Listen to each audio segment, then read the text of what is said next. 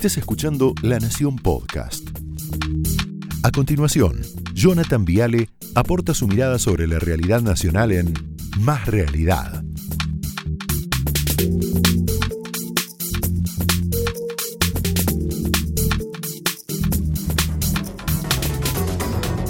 Bueno, buenas noches, bienvenidos. Lo que queda de esta voz, pero estamos acá. En Argentina, ustedes saben, el 40,6% de la población es pobre. Un desastre. Quiere decir que 18.500.000 personas son pobres. Quiere decir que tenemos la misma cantidad de pobres, escucha esto por favor, ¿eh?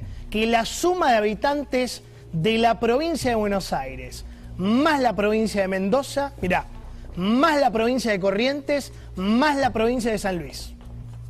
Tremendo. Tre- esas cuatro provincias, vos las sumás, te da la pobreza Argentina para que veas el desastre que ha hecho esta gente, el desastre. ¿Sabes cuántos pobres creó este gobierno? El de Alberto Fernández, el de Cristina. 3.940 nuevos pobres por día. 3.940 por día. O sea, según Adorni, Manuel Adorni, la gestión Alberto Cristina Massa fabrica 164 pobres por hora son una fábrica de pobres literalmente, ¿no? Literalmente. La pregunta que tengo entonces para charlar con vos es, ¿dónde están los machos de la pobreza? ¿Y dónde están los sensibles de la pobreza también, no? Porque, digo, esos que lloraban, ¿te acordás? Feynman cada tanto lo recuerda. Esa gente que lloraba en cámara. ¿Dónde están los que se quebraban con la pobreza? ¿Dónde están los que hacían campañas contra el frío, contra el hambre, abriendo las canchas de fútbol? ¿Dónde está esa reserva moral de la Argentina para lamentar esta pobreza tan indigna, no? Por ejemplo, vamos con nombre y apellido, porque ya es viernes. ¿Alguien sabe dónde está Juan Carr?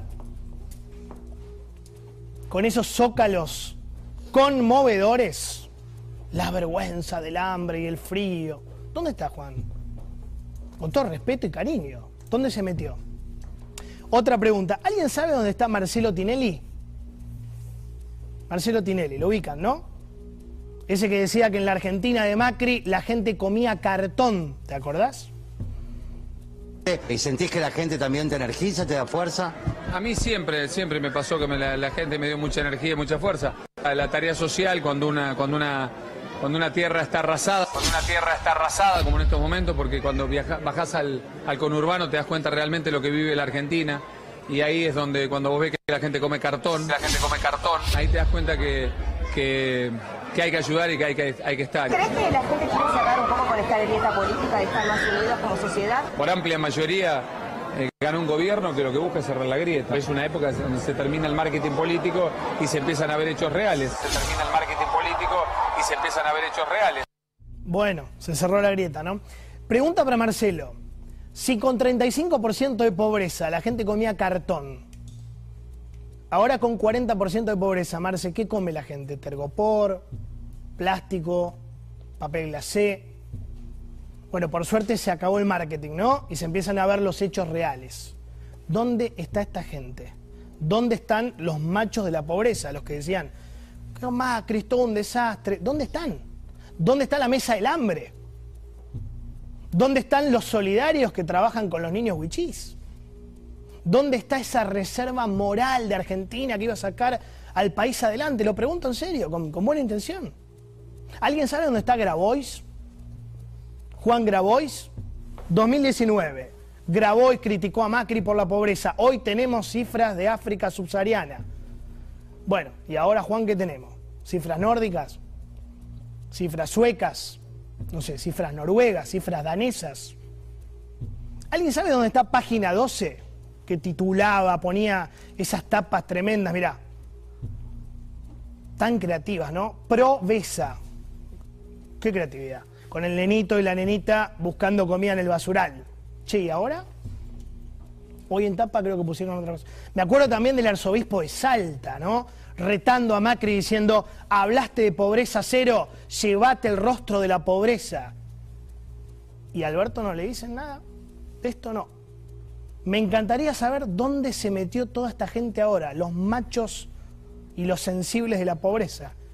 Señores, tenemos más población pobre que Uruguay, Chile, Brasil, Paraguay, Perú, Ecuador y Bolivia. Mirá Venezuela, qué tragedia. Venezuela, no, deja, deja. No, 94% Venezuela. Lindo modelo de país, ¿no? 94.5 dice, ¿no? ¿Qué desastre han hecho? Son todos pobres, todos. Pues vean, no los noto tan escandalizados, tan enojados, tan dolidos, tan emocionados como estaban antes. O tenemos que pensar que hay un grupo de machos que politiza su indignación, ¿no?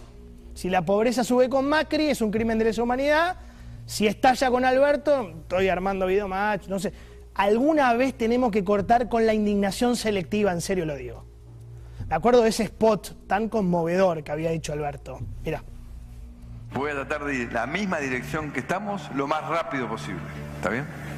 Macri dice que si gana, su plan es hacer lo mismo pero más rápido. Esta es la cantidad de argentinos que dejaron de ser clase media y pasaron a ser pobres desde que él es presidente.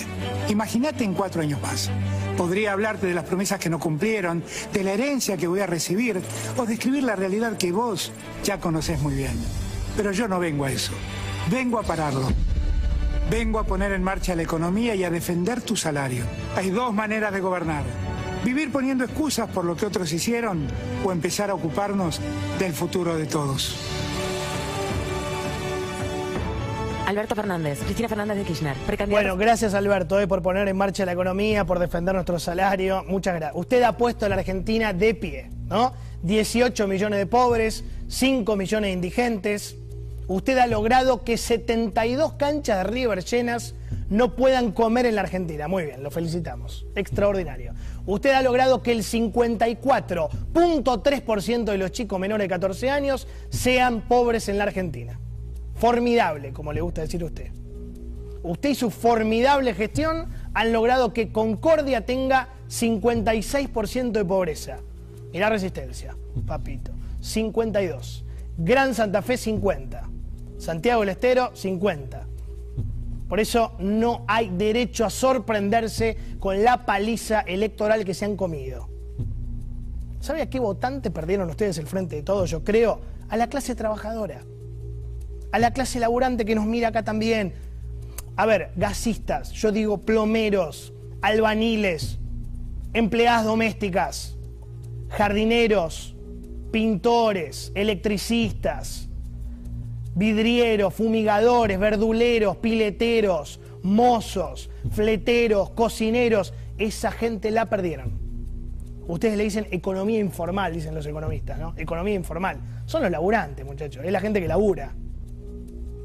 Vos que nos mirás, gente que no quiere planes, gente que no quiere IFE, gente que no quiere AUH, gente que no quiere ATP, gente que menos potenciar trabajo, gente que quiere laburar que le gusta trabajar, que le gusta el esfuerzo, que le gusta levantarse temprano, el sacrificio, eso, el mérito individual. Es gente destrozada por la inflación, preocupada por la inseguridad. Es gente demolida por la cuarentena eterna. Demolida.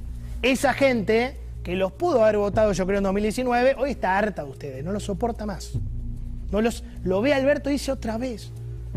Esa clase trabajadora no la arreglás con una bicicleta, ni con un calefón, ni con una heladera. Ahora bien, vamos a hablar muy en serio. ¿Cuál es el gran cáncer de esta Argentina? Porque la pobreza no es la causa, ¿eh? la pobreza es la consecuencia de una enfermedad endémica. La enfermedad que el kirchnerismo nunca quiso, yo no sé por qué, no quiere curar, se llama inflación. Inflación en los últimos 12 meses, mirá, mirá esto, acá se ve clarito, ¿no? Mirá lo que somos. Argentina 51%, mirá Colombia 4%, mirá Bolivia, Bolivia no tiene inflación. Mirá Perú, sí, mirá Ecuador 0,9. Y vamos a los últimos 10 años, por favor, diré.